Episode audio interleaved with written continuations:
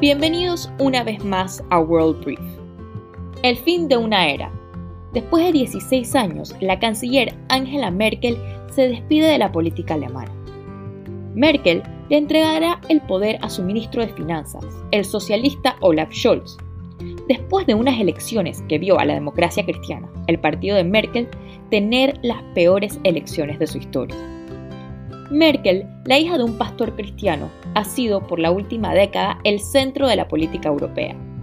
Su gestión como canciller la vio navegar turbulentas aguas como fue la crisis económica del 2008, el resurgimiento del populismo en Alemania y a nivel mundial, la crisis de migrantes, Brexit, entre otras cosas. Como la definió Tony Blair, el ex primer ministro del Reino Unido, en un reportaje al diario The Guardian. Merkel definió la política europea, ella es la antipopulista por excelencia y su liderazgo será extrañado. Pero ahora, ¿qué podemos esperar de este nuevo gobierno que empieza? Olaf Scholz es el líder socialista y será proclamado como el nuevo canciller.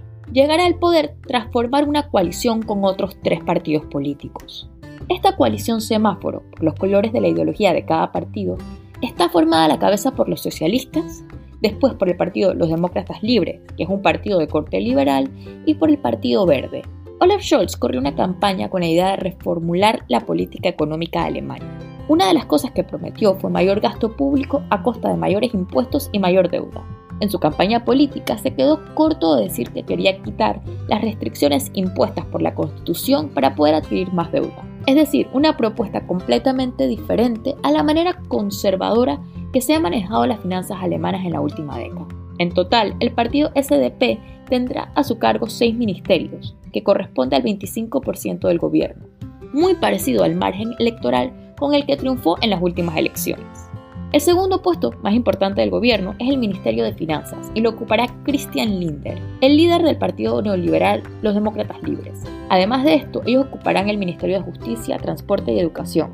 Este partido corrió con una plataforma política anclada en las libertades individuales, las libertades empresariales y económicas, y a favor de convertir a Alemania en una potencia en educación. Por su parte, el Partido de los Verdes ocupará el Ministerio de Relaciones Exteriores, y será su líder, Anna Elena Baerbock, la nueva ministra. Robert Habeck, también de los Verdes, ocupará el Ministerio de Economía. Esta nueva coalición busca implementar las prioridades de los tres partidos que la conforman. Subir el salario mínimo, acabar con la independencia del carbón y mantener disciplina fiscal.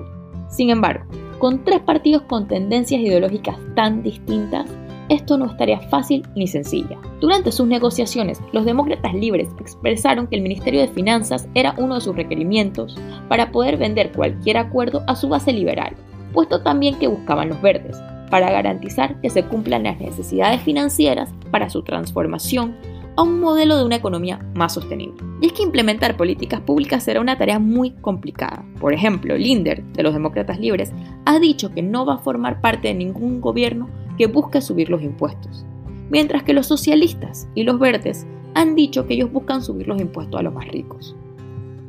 Pero en el manifiesto de 173 páginas que delinea el acuerdo de los tres partidos, también expresaron las prioridades en común. Este gobierno buscará liberalizar las leyes arcaicas de ciudadanía, regularizar el proceso de inmigración, bajar la edad de votación a 16 años y legalizar el uso recreativo del cannabis.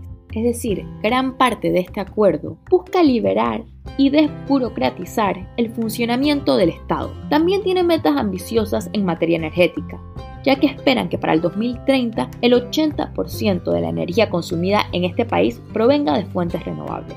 En materia de relaciones exteriores, la nueva ministra ya ha dejado claro que tiene una nueva estrategia frente a China y Rusia, mucho más dura que su antecesora.